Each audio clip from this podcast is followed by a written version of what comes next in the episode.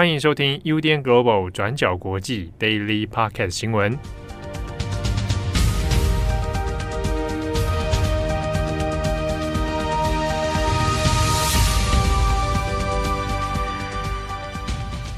Hello，大家好，欢迎收听 UDN Global 转角国际 Daily Podcast 新闻。我是编辑惠仪，我是编辑木仪。今天是九月二十九号，星期四。在节目的一开始呢，我们要先跟大家刊物一个昨天我们讲错的资讯哦。嗯，在昨天七号，他又讲了一个呃关于安倍国葬的新闻嘛。嗯，那当时候就有读者提醒我们，里面的一些资讯可能是有误的。那昨天七号说伊藤博文是台湾的总督，这个部分是错的。那伊藤呢是第一任朝鲜统监府统监，那不是台湾的总督。那他当时候呢，到呃台湾访问的时候，是内阁总理大臣的一个身份。当过台湾总督的是龟太郎，不是伊藤博文。在这边也先跟大家就是做一个勘误。你七号这边呢，也要跟大家就是道歉一下，他觉得很丢脸，然后就一直说自己的这个历史课要重修。不过这边也是很感谢听友在听到之后，也第一时间提醒我们。那这部分就是真的非常感谢。嗯谢谢大家。对，那在今天呢，我们有三则的新闻要跟大家分享。好，我们第一则就来看看美国跟古巴。九月二十六号，一个被叫做“世纪飓风”的伊恩飓风，在强力扫过古巴之后，现在准备要逼近美国佛罗里达州了。那这个飓风的威力哦，在登陆古巴的时候，已经从二级升到三级了。那它除了带来淹水的灾情之外，在古巴的烟草作物也被严重的破坏。那目前古巴的电力系统也因为飓风的关系全面故障哦，所以目前有将近一千一百万人的家中是一片漆黑的。那就这个人口来说，也等于是整个古巴都停电了。那这个伊恩飓风，它到古巴西边的时候，风速已经从每个小时一百三十七公里增强到每个小时一百六十一公里，而且它的结构呢，目前还是不断的在重整当中。那气象专家就说，预计侵入佛罗里达州的时候，它已经会是一个每个小时两百二十五公里的四级大飓风。那看到古巴目前的灾情呢，也让美国不得不进入最高的警戒状态。那美国国家气象局就预估说，在佛罗里达西岸的坦帕湾区可能会遭受一百年以来第一次毁灭性的袭击，所以他们也把这次的伊恩飓风称作是一个世纪飓风。那专家也说，伊恩经过的加勒比海水域的海水温度，因为气候变迁的关系，已经比平常高出了许多，所以这样夹带高温的水汽，也让飓风在不到二十二小时之内增强了将近七成这么多。那虽然伊恩还在逼近当中，但是它带来的强大风雨，在佛罗里达南部已经造成了一些破坏。那包含东南部的迈阿密戴德，还有布劳沃德等等的地区，也都发布了龙卷风的警报。那佛罗里达当局也警告说，这次飓风的威力可能会让电力、燃料跟通讯通通中断，所以已经宣布进入紧急状态中，然后也撤离了两百五十万的居民。那面对这个世纪飓风，也让 NASA 连带受到了影响。那为了躲过这次的伊恩飓风，他们也已经把之后会用在阿米提斯一号发射的太空发射系统，还有猎户座飞船，都移到了飞行器的装配大楼。那阿米提斯一号本来在上个月的二十九号就要启动试射的作业，但是当时因为引擎发生故障的原因，所以取消了。然后九月三号因为燃料外泄，又暂停了第二次的试射。那这次的飓风又再次打乱了 NASA 的计划，很有可能又会第三次的暂停。好，那就生活面呢，我们来看看佛州人其实普遍有两种方法去衡量接下来飓风的严重程度。那第一个就是迪士尼有没有关门，然后再来第二个就是有名的松饼店 Waffle House 它会不会关门呢？那面对这次的飓风，迪士尼已经宣布会关园至少两天。那至于松饼店的部分呢，佛罗里达之前发生飓风的时候，大家都会特别关注这个叫做 Waffle House 的松饼餐厅的动态。那有一种说法是说，如果连 Waffle House 它都宣布要关店了，那大家就真的要很小心了。那 Waffle House 它有一种指数叫做华夫松饼店指数 （Waffle House Index）。这个指数针对飓风分成三个颜色的级别，分别是绿色、黄色跟红色。如果是绿色的话，代表餐厅会照常营业，因为飓风的强度是偏低的。那如果是黄色的话，代表飓风的强度是偏强的。那到时候餐厅会用有限的电力来提供有限的餐点。那如果是红色的指标，代表飓风的强度会超强，所以餐厅一定会关闭起来。那大家可能会以为这是 Waffle House 他们自己创的指标，但其实不是的。它是在嗯二零一一年美国联邦紧急事务管理局的主任创造的一个指标。那因为 Waffle House 的连锁店是遍布整个美国南部的。然后，美国南部又是一个很常遭受飓风袭击的地区，再加上 Waffle House 是二十四小时营业的，那在过去，除非是遇到嗯很重大的紧急情况，不然他们不太会关店的。所以，佛州他们就用这个 Waffle House Index 来做成一种非正式的判断。那这次伊恩飓风要来了，Waffle House 也正式宣布要关闭二十一间店。那关闭的这二十一间店呢，都位在暴风预估的路径上面，还有一些是在低洼的地区哦，所以很有可能会发生洪水。所以这二十一间店都已经寄出了红色的警告。那可见这次的伊恩飓风可能会带来蛮大规模的破坏，所以如果有听友现在目前位在佛罗里达州，也希望你们可以注意自己的安全。那今天的第二则呢，我们要来更新缅甸的新闻，是关于两个女性在军政府统治下的一个反抗故事。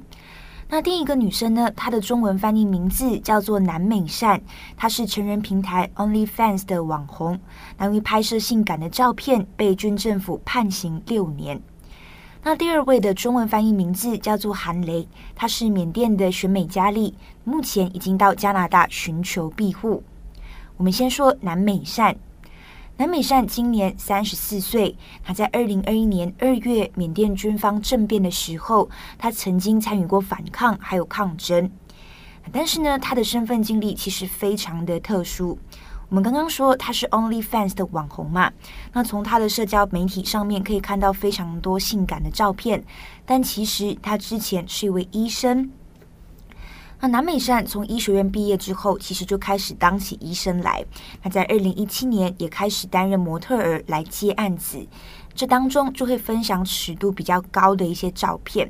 那我们都知道，缅甸的社会是相对保守的，所以南美善的这一些行为、这些照片，其实呢都不被接受。到最后，缅甸的这个医药理事会是在二零一九年直接吊销南美善的医师执照。南美善呢，也索性就不做医生，而是直接在 OnlyFans 工作，收入也开始翻倍。那他之前就表示，在 OnlyFans 开账号的一个月之后，他就有五万美金的收入哦。那当过去当医生的时候，其实只有两百五十美金，所以他也为医生们打抱不平，就表示，虽然医生们的社会地位都非常高，但是工作都很辛苦，收入也很低。那这次我们从 BBC 的报道里面，首图第一张图片可以看到南美善举起缅甸的抗争手势的一张照片，就是举起三个手指的照片。那虽然图片的来源是说来自南美善的脸书，但是呢，我们并没有直接的在南美善的这个社交媒体上面看到这一张抗争的照片哦。不晓得是搜寻上面可能没有留意，还是南美善到最后是因为压力，所以把这张照片先删掉了。那此外呢，他的护照也在今年三月被军方吊销，直接阻止南美善出国。在近期，我们也不确定是不是跟南美善之前的反政变抗争有关。军政府在今年八月就以散播暴露照片、牟利、破坏缅甸文化等等的这一些理由，以当地的电子通讯法逮捕了南美善，最后判他六年刑期。那南美善也成为缅甸当地第一位因为在 OnlyFans 平台发布内容而被逮捕的人。那这之中呢，我们要特别留意的也是女性囚犯在监狱里面的状况哦。因为政变之后，女性在抗争里面其实扮演着非常重要的一个角色。但是呢，从过去的例子，我们可以看到，这些女性在被逮捕之后，在监狱里面往往都没有任何的权益，她们会被骚扰，会被暴力对待，有些更严重的还包括性侵。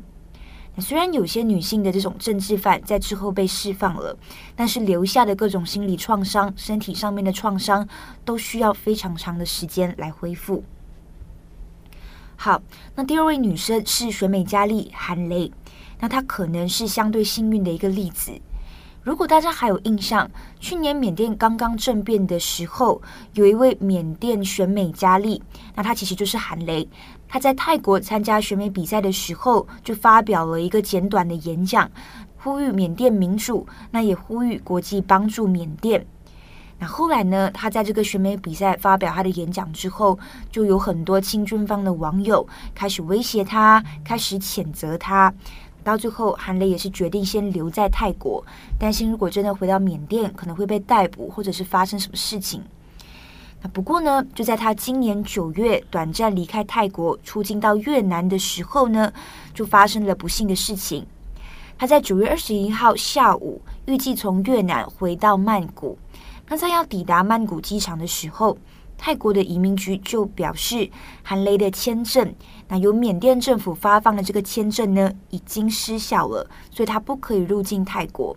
泰国当局必须要安排他离境泰国。那同时呢，根据韩雷在脸书上面的贴文，韩雷就表示，当时缅甸军方人也在机场，那试图来跟他接触哦。韩雷就表示自己拒绝跟缅甸军方见面，那也开始呢跟联合国还有泰国的这个当局求助，那最后幸运的拿到了加拿大的庇护，目前是已经顺利抵达加拿大了。那因为离开的太过突然，韩雷就表示自己身上其实只有携带几件衣服，但是他相信到了加拿大这个他认为相对开放、相对自由的环境，那会有更多的空间让他为缅甸发声。针对以上两个案例，其实可以看到，缅甸军方都试图以护照作为武器来控制缅甸人的一举一动哦。那像是吊销南美山的护照，不让他出国；那以及在韩雷的例子里面，人权观察组织也是直接指控缅甸军方试图让韩雷的签证无效，让他成为无国籍人士，那借此来逮捕韩雷。所以，人权观察组织也呼吁相关单位呢，应该要警惕缅甸军方会用类似的方式来针对在海外的缅甸异议分子，那把他们追捕回国。最后，我们稍稍来更新缅甸的这个最新数据。缅甸在去年二月政变之后，至今估计已经有至少一万五千六百人被逮捕，一万两千人被拘留，那至少有两千三百二十二位的政治犯被杀害。今天的最后一则，我们也要来更新北韩。那根据《华尔街日报》的报道。北韩最近已经开始在边境地区展开大规模的疫苗接种，那算是全球最后一批开始在国内大规模接种的国家之一。那另外类似的一个例子是在东非的厄立垂亚。那全球很多国家其实从去年开始已经在国内有一个大规模的接种计划。但是北韩最初其实是拒绝来自其他国家的疫苗，那随后是到今年五月才开始承认北韩第一次出现了相关的确诊案例，并且突然的在八月宣布已经战胜疫情哦。那中间的防疫还有抗疫过程其实都不透明，我们也不知道具体发生了什么事情。包括这一次北韩开始呃大规模接种疫苗，那他们的疫苗到底是怎么来的？是在哪一个边境地区开始施打？那又是哪一国的疫苗？那这些资讯目前都是不明朗的。那不过呢，在韩国的这个北韩研究部主任，他就有提供呃相关的资讯，他认为很有可能这一次的疫苗是来自中国。因为呢，中国是北韩政权最大的贸易伙伴，还有资助者。那再来也是，北韩如果真的接种了，那同步呢，其实也可以降低中国边境的感染风险。那北韩还有中国两国也才可以全面恢复跨境贸易。那这是来自韩国的说法。好的，那么以上呢，就是今天的三则新闻更新。节目的最后呢，我们就不延续过去两天 收到大对对对收到大家踊跃的 biang biang 讯息，我们真的收到海量的讯息耶。对，然后我们昨天其实，在公车上面也有在找说，就是那个时代，或者是一讲出来就感觉有时代感的话。那我们昨天一直讲的那种 biang，大家可能会以为我们在霸凌七号，其实没有，怎么可能？哎，我真的是昨天你们跟我解释，我才知道 biang 的原型是不一样对，我也是，所以我就觉得这个很有趣。对啊，就是我已经这么多年来都一直以为它是棒的意思，结果它是不一样。嗯，对。而且从这个用词里面，某种程度上面可能也可以反映当时候是在发生什么事情。对。对，可能某一部剧的台词爆红，或者是怎么样。对，我们昨天有去研究一下，有一些，嗯、呃，好像就说，可能你讲出来就会秒代表你的年龄的一些，嗯、像什么 LKK 啊、嗯、SPP 啊。LKK 我也就是我也知道啊，就是老 Coco 嘛。对对老 Coco。然后 SPP 是。怂啪啪是吗？好像是，好像是，如果没记错的话。对对对，还有什么什么杰克什么，反正就是的确回到那个年代的感觉，还也是蛮有趣的啦。就很像我那个时候意外听到我朋友跟我分享，现在的高中生都会吓到，就会说原来田馥甄是以前 S.H.E 里面的 Hebe。对，我也整个被震惊到不行。他们已经不知道 S.H.E。跟田馥甄的关系，有人知道《勇气》的原唱是梁静茹吗？我知道，我知道，我也知道，这里就是这种概念。对，好啦，刚刚我们原本想说想跟大家聊，不知道大家今天午餐或者是晚餐要吃什么，因为我们已经吃到不知道要吃什么了。对，七号最近就是会在中午的时候把大家集体拉去外面探索附近的一些新的餐厅什么，然后昨天就哎，我们有经过一个新开的果汁店。然后七号就真的忍不住，他想讲 “biang” 这个字的那个欲望，他就去跟店员说：“啊，我觉得你们的果汁很 biang。”前提其实是我们三个人猜拳，我们想说输的人就要去跟那个老板说：“你的果汁真 biang。”对，结果后来我跟慧仪都出了石头，他出那个剪刀，我们也没办法，对，对，没办法，是命运。毕竟他是 biang 机七号。我们到最后的计划是决定在 daily 后面都造谣，然后隔天他就会出来录 daily，对，他就会自告奋勇说：“哦，今天不然我来跟你们搭好了。”对对对，那就可以减轻我们的工作量。没错没错。好了，我是编辑会议，我是编辑木仪，祝福大家有一个美好的一天，我们下一次再见，拜拜拜拜。感谢你的收听，如果想知道更多资讯，请上网搜寻 UDN Global 转角国际。